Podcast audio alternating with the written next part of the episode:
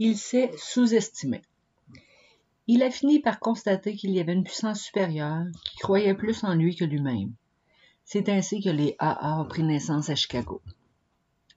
J'ai grandi dans une petite ville à l'extérieur de Akron, Ohio, où la vie ressemblait à, celle de n'importe quel petit village. J'aimais beaucoup le sport et pour cette raison et à cause de l'influence de mes parents, je n'ai pas bu ni fumé, ni à l'école élémentaire, ni au secondaire. Tout a changé une fois l'université. J'ai dû m'intégrer à de nouvelles associations et m'adapter à de nouveaux amis, et il semblait que la chose à faire était de boire et de fumer. J'ai limité l'alcool aux fins de semaine et j'ai bu normalement à l'université pendant plusieurs années par la suite. À la fin de mes études, je suis allée travailler à Akron tout en vivant chez mes parents. Chez eux, je n'étais pas libre de mes actions. Quand je buvais, je ne le disais pas à mes parents pour ne pas les blesser. J'ai vécu ainsi jusqu'à 27 ans. J'ai alors commencé à voyager. Mon territoire se situait aux États-Unis et au Canada. Avec une liberté totale et un compte de frais illimité, il n'a pas fallu longtemps pour que je boive tous les soirs en me disant que cela faisait partie du travail. Je sais maintenant que 60% du temps, je buvais seul, sans client. En 1930, j'ai déménagé à Chicago. Peu après, la dépression aidant, j'ai constaté que j'avais énormément de temps libre et qu'un petit verre le matin était utile. En 1932, je prenais des cuites de deux ou trois jours. Cette même année, Ma femme s'est lassée de me voir boire dans la maison et elle a téléphoné à mon père à Akron pour lui dire de venir me chercher. Elle lui a demandé de s'occuper de moi parce qu'elle en était incapable. Elle était profondément dégoûtée. Ce fut le début de cinq années pendant lesquelles j'ai fait l'aller-retour entre ma maison à Chicago et Akron pour cesser de boire. Ce fut une période de cuite de plus en plus rapprochée et de plus en plus longue. Un jour, papa est venu jusqu'en Floride pour me faire cesser de boire après qu'un directeur d'hôtel lui ait téléphoné en lui disant que s'il voulait me voir vivant, il ferait mieux de venir tout de suite. Ma femme ne pouvait pas comprendre pourquoi je cesserais de boire pour mon père, mais pas pour elle. Ils ont eu une discussion et papa a dit que s'il me prenait mon pantalon, mes souliers et mon argent afin que je ne puisse pas acheter d'alcool, et ainsi, il me faudrait cesser de boire. Un jour, ma femme a décidé de faire la même chose. Après avoir trouvé toutes les bouteilles que j'avais cachées dans l'appartement, elle m'a enlevé mon pantalon, mes souliers, mon argent et mes clés, a jeté le tout sous le lit dans la chambre à coucher du fond et a verrouillé la porte. À une heure, j'étais désespérée. J'ai trouvé des bas de laine, un pantalon de flanelle qui avait rétréci jusqu'aux genoux et un vieux veston. J'ai renu la porte avec un objet pour l'empêcher de se verrouiller derrière moi et je suis sortie. J'ai été frappée par une rafale de vent glacé. Nous étions en février, le sol était glacé et enneigé, et il me fallait marcher quatre blocs de rue pour trouver la première station de taxi, mais j'y suis arrivée. En chemin vers le bar le plus proche, j'ai dit au conducteur à quel point ma femme n'était pas raisonnable et ne me comprenait pas. Au moment où nous sommes arrivés au bar, il était prêt à acheter une bouteille avec, m'acheter une bouteille avec son propre argent. Quand nous sommes revenus à l'appartement, il était prêt à attendre deux ou trois jours jusqu'à ce que je retrouve la santé pour être remboursé de l'alcool et de la course. J'étais bon vendeur. Ma femme ne pouvait pas comprendre le matin pourquoi j'étais plus sous la veille, alors qu'elle m'avait pris mes bouteilles. Après des fêtes de Noël et du Nouvel An particulièrement pénibles, papa m'a ramené une nouvelle fois chez lui au début de janvier 1937 pour me faire cesser de boire à sa façon habituelle. Je devais arpenter la maison jour et nuit pendant trois ou quatre jours jusqu'à ce que je puisse manger. Cette fois-là, il avait une suggestion à offrir. Il a attendu jusqu'à ce que je sois totalement abstinent et le jour précédent mon retour à Chicago, il m'a parlé d'un petit groupe d'hommes à Akron qui semblaient avoir le même problème que le mien, mais qui faisaient quelque chose pour s'en sortir. Il a dit qu'ils étaient abstinents, heureux et qu'ils avaient retrouvé le respect d'eux-mêmes et celui de leur entourage.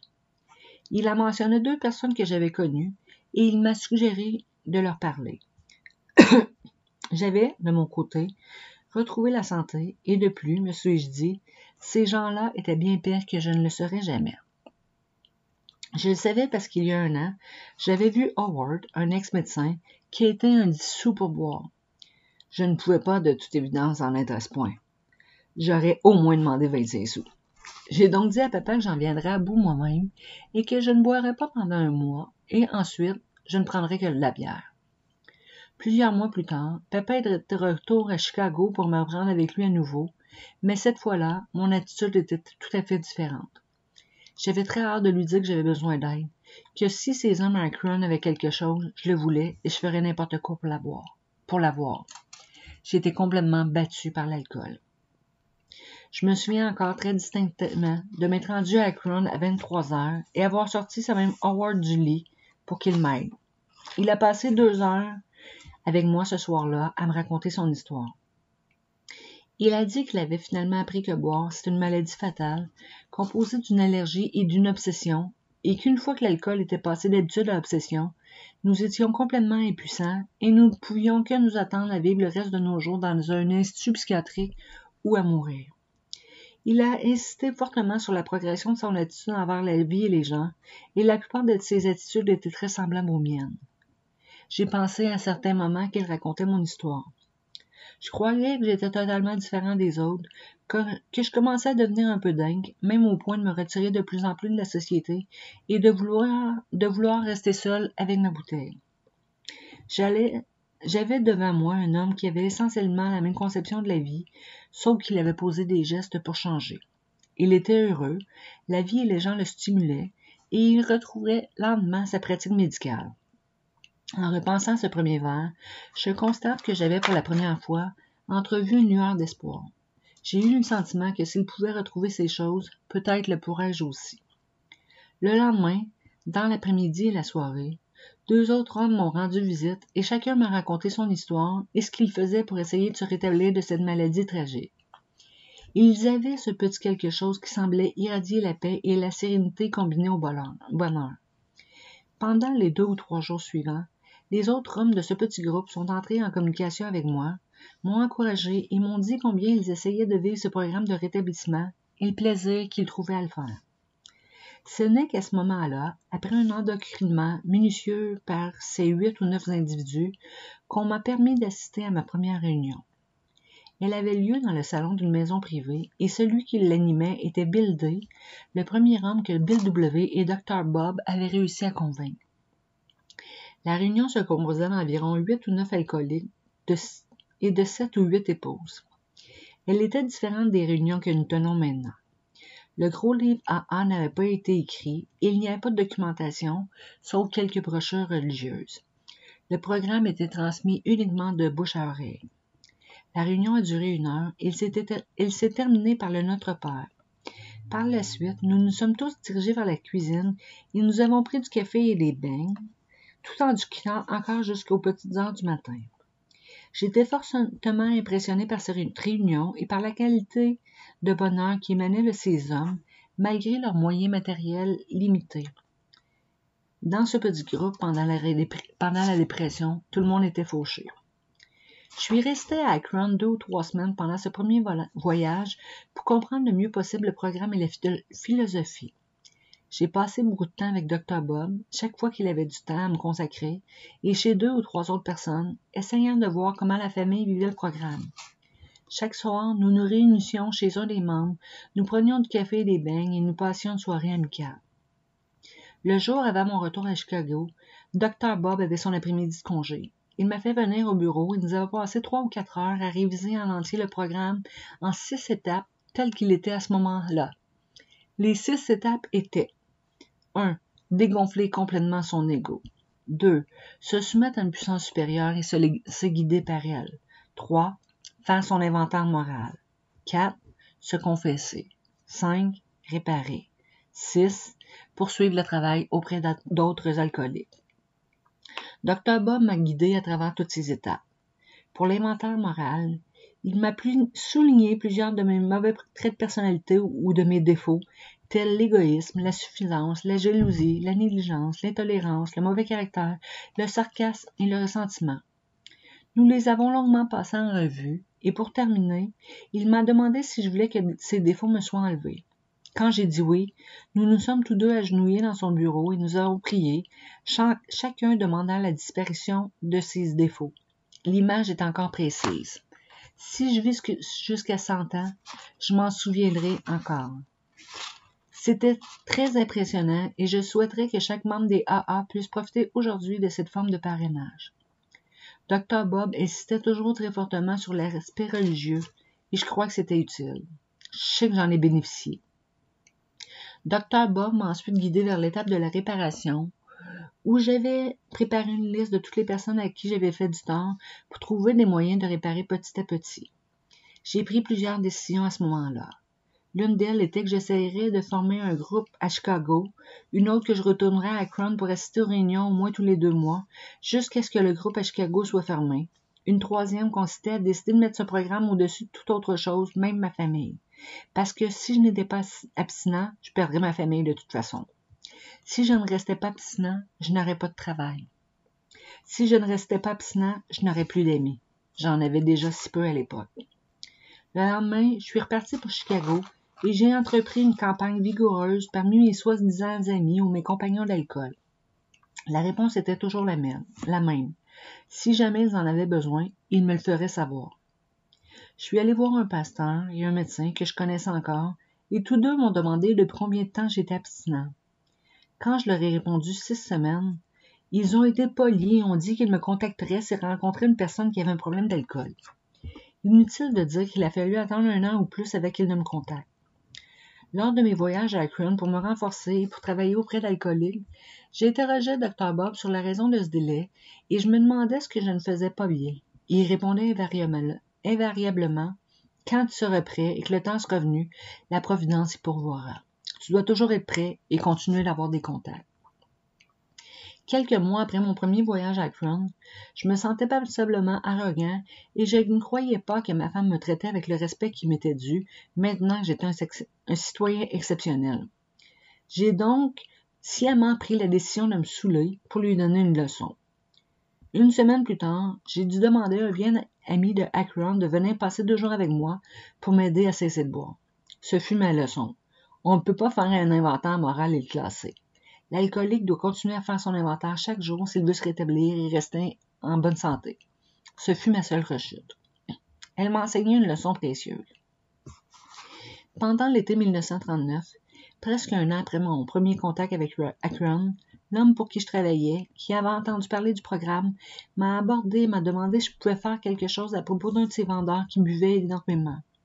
Je suis allé au sanatorium où il était incarcéré et, à ma surprise, j'ai vu qu'il était intéressé. Il voulait cesser de boire depuis longtemps, mais ne savait pas comment.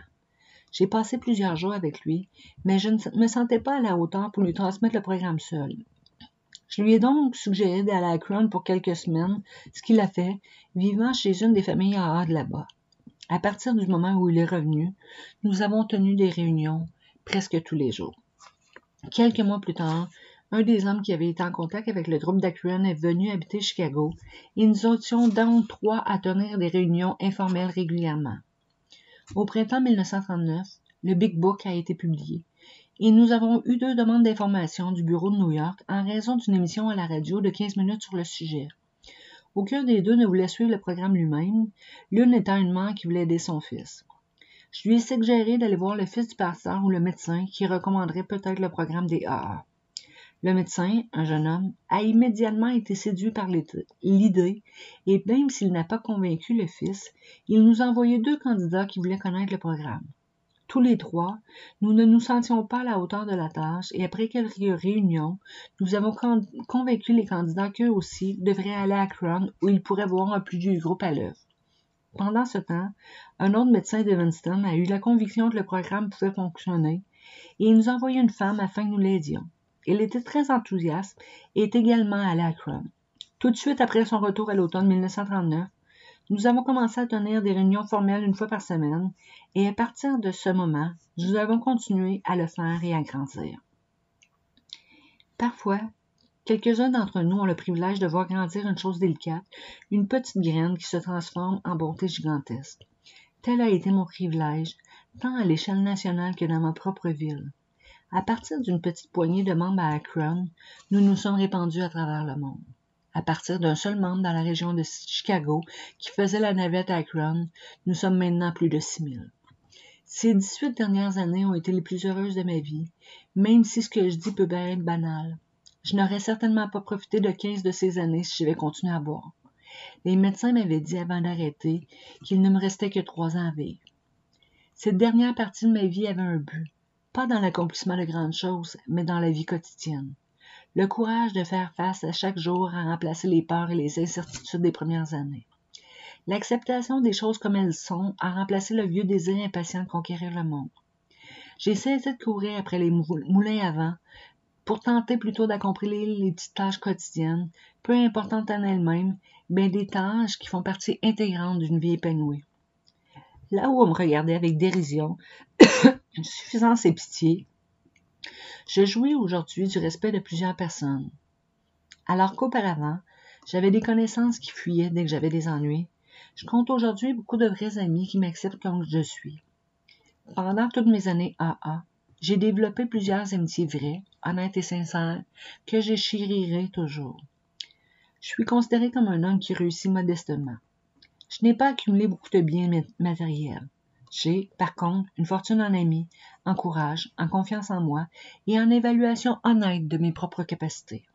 Par-dessus tout, j'ai gagné la plus belle chose qu'un homme puisse avoir, l'amour et la compréhension d'un Dieu de grâce qui m'a élevé du déchet alcoolique que j'étais à un aide digne de confiance où j'ai pu récolter les récompenses infinies résultant d'un peu d'amour envers les autres et de ma capacité de les aider comme je peux.